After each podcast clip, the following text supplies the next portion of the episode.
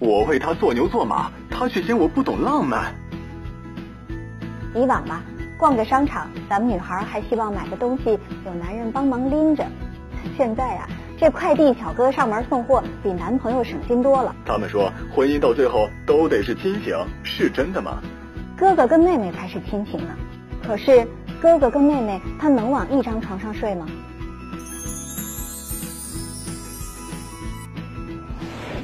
上个月呀，发生了这么一件让人哭笑不得的事情。一位三十岁的滕先生带着二十三岁的女朋友一起上山寻浪漫，攀爬两个小时之后啊，不仅迷失了方向，女友的脚也扭伤了，整夜的挨饿受冻。第二天清晨六点，实在忍受不了饥饿，于是拨打了报警电话求助。麻烦赶快救救我们吧！电话内啊，被困者滕先生告诉消防官兵说，自己也不知道这是在哪儿呢，只记得昨天呢是从雪玉洞景区前方的一处有拦路板的位置上山的。截至报警的时候啊，两个人已经被困十六个小时了。那接到报警的丰都消防官兵呢，立即出动了一辆抢险救援车和七名官兵赶往现场。半个小时之后。救援人员成功的到达了滕先生上山的路口。到达目的地之后呢，救援官兵啊就升起消防车、照明灯，照亮了整片山地。同时呢，通过电话跟滕先生确认，估计被困的位置，确定搜救范围。然后啊，这搜救开始之后呢，救援人员不停的大声呼喊，却一直没有传出两名被困者的回应。改用电话联系呢，却发现，嘿，这电话关机了。早上七点多，天渐渐亮了。能见度逐渐提高，救援官兵加快了搜救进度。救援官兵啊，终于在一处山坡上听到了这对情侣的声音，救下了他们。后来啊，这当地村民告诉消防官兵说，这附近这山啊，坡度特别陡，都接近七十度，所以很多人啊都没有人愿意上山的，而且山上偶尔会有落石掉下来，非常危险。这村里才把路口用挡板挡着，谁知道这俩人不顾死活，为了找浪漫就上山了。你看看，这浪漫的代价有多大，多可恨啊！搭上了这么多救援官兵，出动这么多的人，而且他们俩还差点搭上两条人命。还有两天呢，就是情人节了。那今天呢，我们就一块来解读一下浪漫这回事儿，也给你的爱情支支招。如果呢不能像这二位这么冒险，那浪漫该怎么寻呢？扫描屏幕下方的二维码，添加我的公众微信，告诉我你觉得你的他浪漫吗？等到节目最后的话，还能看到今天的有奖互动问题，把正确答案发送到微信里右下角的微社区，就有惊喜大奖在等你。做了十五年的心理节目，我明白一个道理。其实这世上的一切都可以当做游戏，唯有爱是值得认真的。学了多年的心理治疗，我看懂一件事儿：一个人只有跟自己和解，才能跟这个世界和解，进而学会怎么去爱。这世上最难翻越的山，名叫自己。我是清音，我是主播。我是心理治疗师，我是我自己，做更好的自己，我陪着你。漫，浪漫究竟是什么呢？你可能会说，那不就是歌里唱的吗？我能想到最浪漫的事，就是能和你一起慢慢变老。可是啊，但凡经历过恋爱的人都知道，这一起慢慢变老是多么不容易的事儿。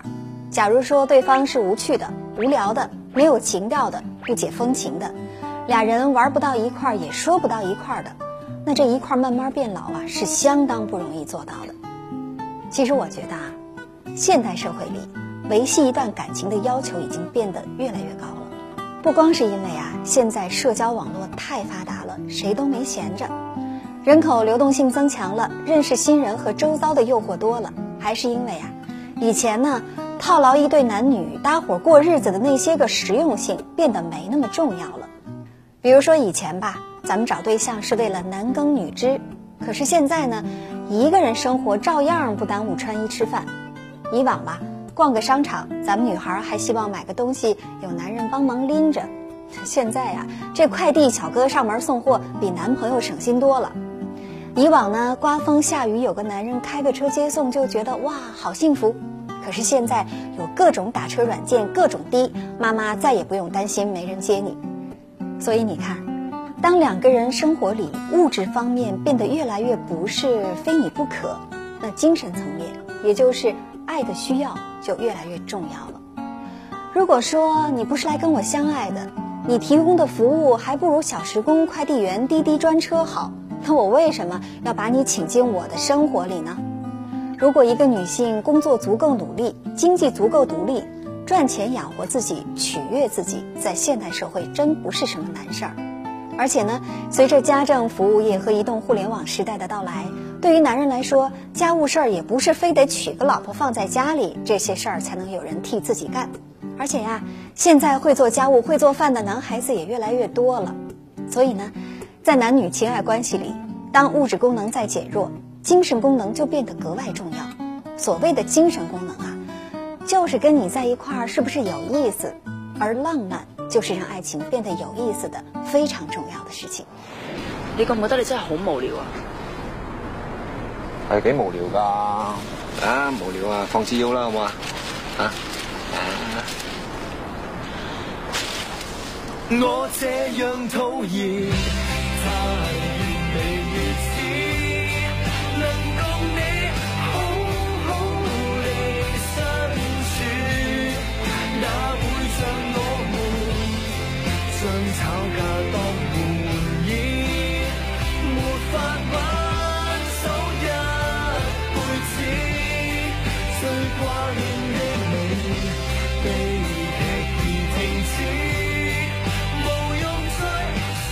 放子係咪 O K 先？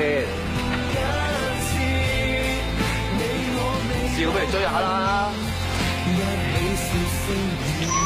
豆粉，好啊。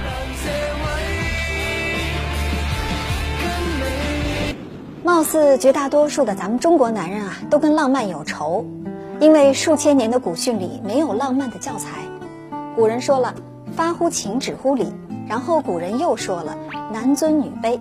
于是男人们就觉得，浪漫就等于讨好女人，而讨好女人就等于没有男子气，所以呀，浪漫就被搁一边了。时至今日，你看这不到情人节吧，街上几乎看不到送花的男人。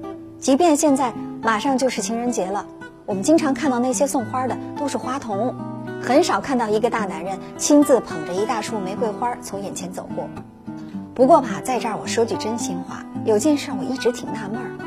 为什么我们中国人一提到浪漫，就必然得是用男人送不送玫瑰花来衡量呢？浪漫就一定等于玫瑰花巧克力吗？浪漫就等于会喝法国红酒，会给你买个包，带你去巴黎吗？假如说你对浪漫的期待还只是停留在这些呀，只能说明其实你也不是一个懂浪漫的女人，你只是把浪漫跟他是不是舍得给你花钱画了等号罢了。我觉得真正的浪漫啊，其实是。有情趣，情趣指的是志趣、志向或情调趣味，有时也指情谊。心理学研究发现，真正的情趣是个人化的，需要自己判断、自己感受，绝不应该由社会舆论、商品广告来告诉你怎么做才有情趣。你有了自己的房子，买了车，你下了班就去 party，这样的生活就是情趣吗？当然不是。最新的一份网络调查表明，中国大部分人都认为自己没有情趣。这种无聊的、无趣的心态放在恋爱当中，当荷尔蒙的激情渐渐消退，会让两个人开始厌倦，出现对感情的懈怠和疏于经营。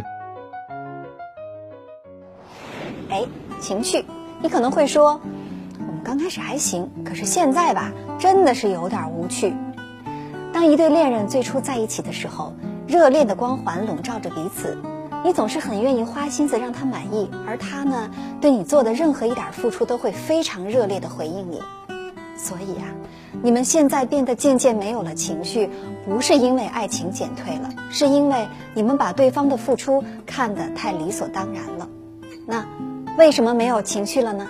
原因之二啊，是由于你对于情绪有着比较刻板的条条框框。比如说吧，就像我们前面说的。你觉得知道买花就叫情趣？如果他很会养花，这叫情趣吗？你觉得能陪你看很文艺、很小资的片子和话剧就叫情趣？那如果他带你打个球或者跑跑步，这叫情趣吗？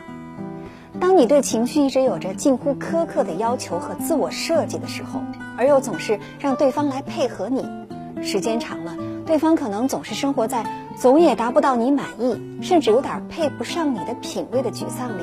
那两个人啊，慢慢就不愿意为了情趣再做点什么了。那情趣减退的原因之三呢，就是因为时间长了。我们不得不承认，我们人性当中啊，谁都有喜新厌旧的本性。太熟悉就不容易有激情，没有激情，有情趣就变得有点难。时间是遗忘伤痛最好的药，也是平淡爱情的敌人。心理月刊杂志啊，曾经做过这样一个调查：你们仍然对对方有欲望吗？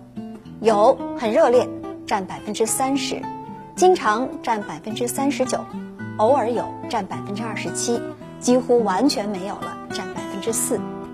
时间啊，会是影响情绪的重要因素。对伴侣拥有热烈欲望的比例，在一起两年之内有百分之四十七，而十年之上只有百分之十四了。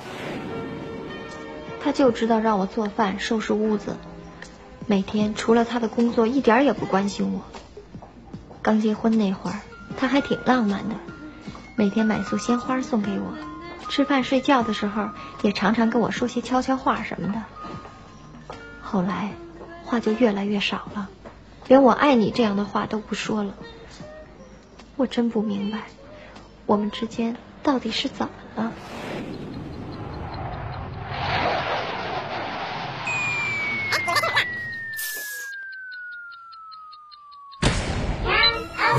扫码星期一，天天都是星期四，星期四，四四四。Follow me。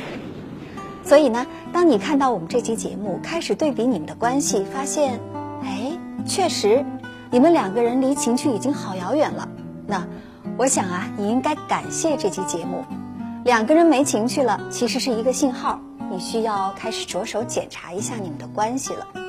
你可以用以下几个问题问问你自己：第一，你们现在还吵架吗？还是连架都懒得吵了？第二，当你沮丧的时候，你想第一个告诉他吗？还是想告诉别人，或者是闷在心里？第三，当他有了好事儿，比如吃到好吃的、看到好玩的，他愿意跟你分享吗？还是你根本不知道他每天过着什么样的生活，是跟什么样的狐朋狗友在一起？你们经常互相称赞吗？老婆你真好看，老公你真能干，还是压根儿啊就跟没看见他一样？好的关系是情趣的基础。日常生活当中啊，关心照顾对方，支持对方，保持良好的关系，而不让你们的关系受到自私、暴力和冷暴力、懒惰、沟通不良等的影响。只有这样，才能保证有情趣。很多人都对自己与伴侣的关系停止认知，好像促使二人走到一起的化学反应可以不加维系与呵护就能永久存在一样。在性学家玛丽·海伦·克森看来，欲望的消退并不是不可避免的。有些夫妻能促使他们的欲望不断再生，当其他人任由自己的爱情走向荒芜的时候，他们却能维护并发展他们的爱情潜力。众所周知，日常生活的束缚和一成不变是欲望的杀手，但如果再加上懒惰和放任自流的态度，那就更加无可救药。再者呢，我觉得啊，很多时候也是一些观念在影响着我们努力经营感情。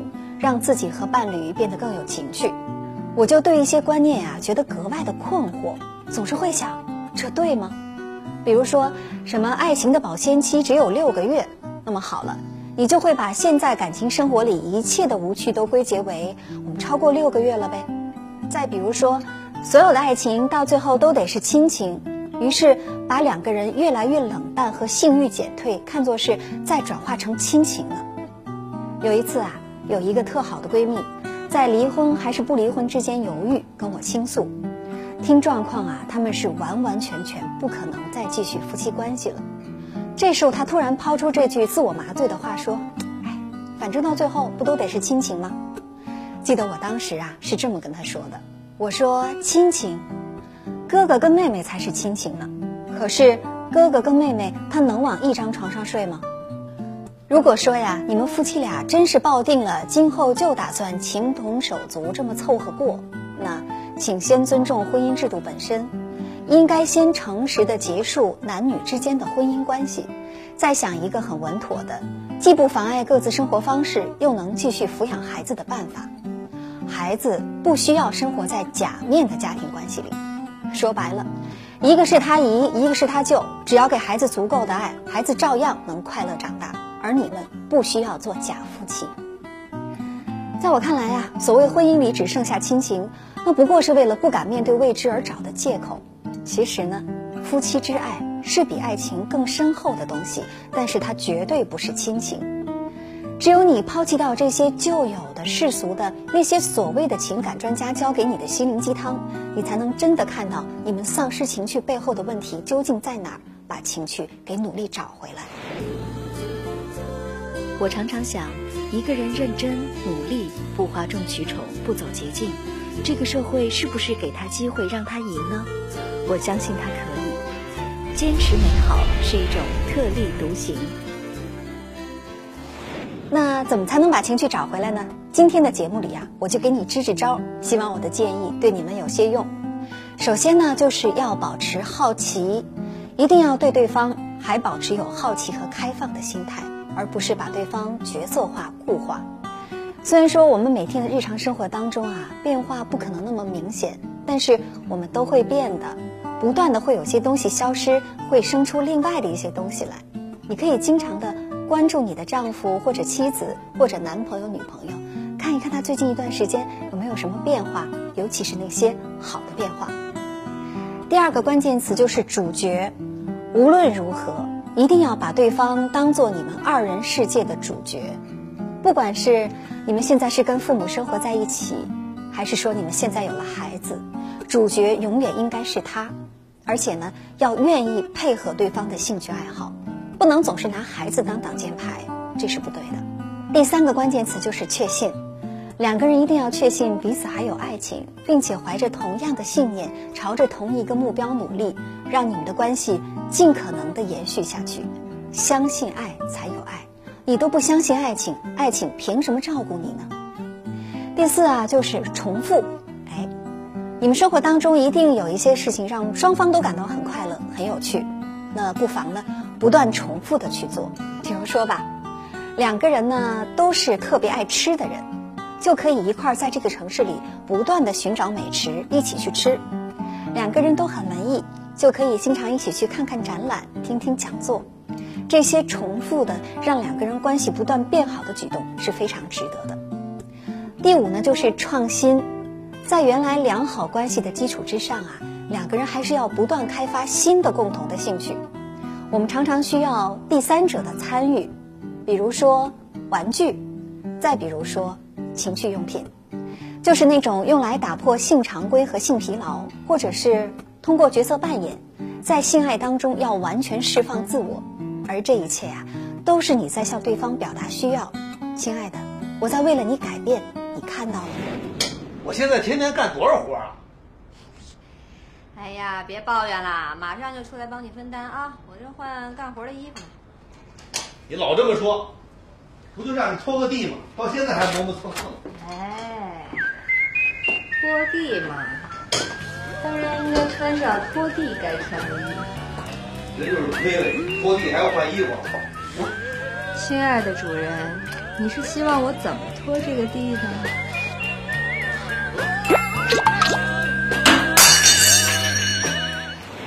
在这儿啊，我想告诉你一句，我每一次讲座和大型演讲的时候都会说的话，那就是：人际关系的真相是，所有的关系都是互动的结果。一定是你做了什么，或者你没做什么，你们的关系才成了今天的样子。所以呢，你变了，他一定会发生改变的。你有情绪了，他的情绪也就跟着来了。那么情趣有了，浪漫它还远吗？正在收看《听听音》的小伙伴们，大家好，我是张雅贤。这是我最近出的一本书，书名叫《民国的风月》，只为刹那芳华去。民国的风月讲述的主要是百年前那些名人们的爱与哀愁的风月往事了。让我们一起一杯老酒，一夜飘零，一壶相思，一起来笑看《刀剑入梦》，共同追逐百年前那些名人们的鸳鸯蝴蝶与风风月月吧。这里我为大家准备了十本签名新书，只要大家参与到节目的互动中来，就有可能得到我的签名新书哦。听心学习爱。欢迎大家加入“伊芙爱计划”公益项目，让我们一起成为更好的人。好了，今天的有奖互动问题已经在屏幕下方了。扫描二维码，添加我的公众微信之后，把你的正确答案赶快发送给我，你就有机会得到本期节目送出的惊喜大奖，还有刚才的作者推荐的新书。我是清音，祝你心情，祝你情人节快乐。我们下次见。本节目音频已独家授权蜻蜓 FM，并在全国三十多家广播电台和九十六所高校同地落地播出。手机下载蜻蜓 FM，搜索“听清音”即可收听。在微信公众号搜索“清音”，也可以听到每天晚上由清音姐送出的晚安心灵语音。古话说得好，人间自是有情痴，此恨不关风和月。你看，古代的文人墨客就已经明白，把浪漫寄托在风花雪月之中，而现在的我们，为什么偏偏不懂得浪漫了呢？那在今天，在这期节目当中，我们就可以跟着青音姐姐一起去学习浪漫，营造爱的氛围，因为浪漫本身也是爱的一部分。那么，同时我们也欢迎大家在我们的视频下方留言，给我们提出更多更好的建议，我们愿意和大家共同成长。我是本期编导小伟哥，谢谢你们的支持。谢谢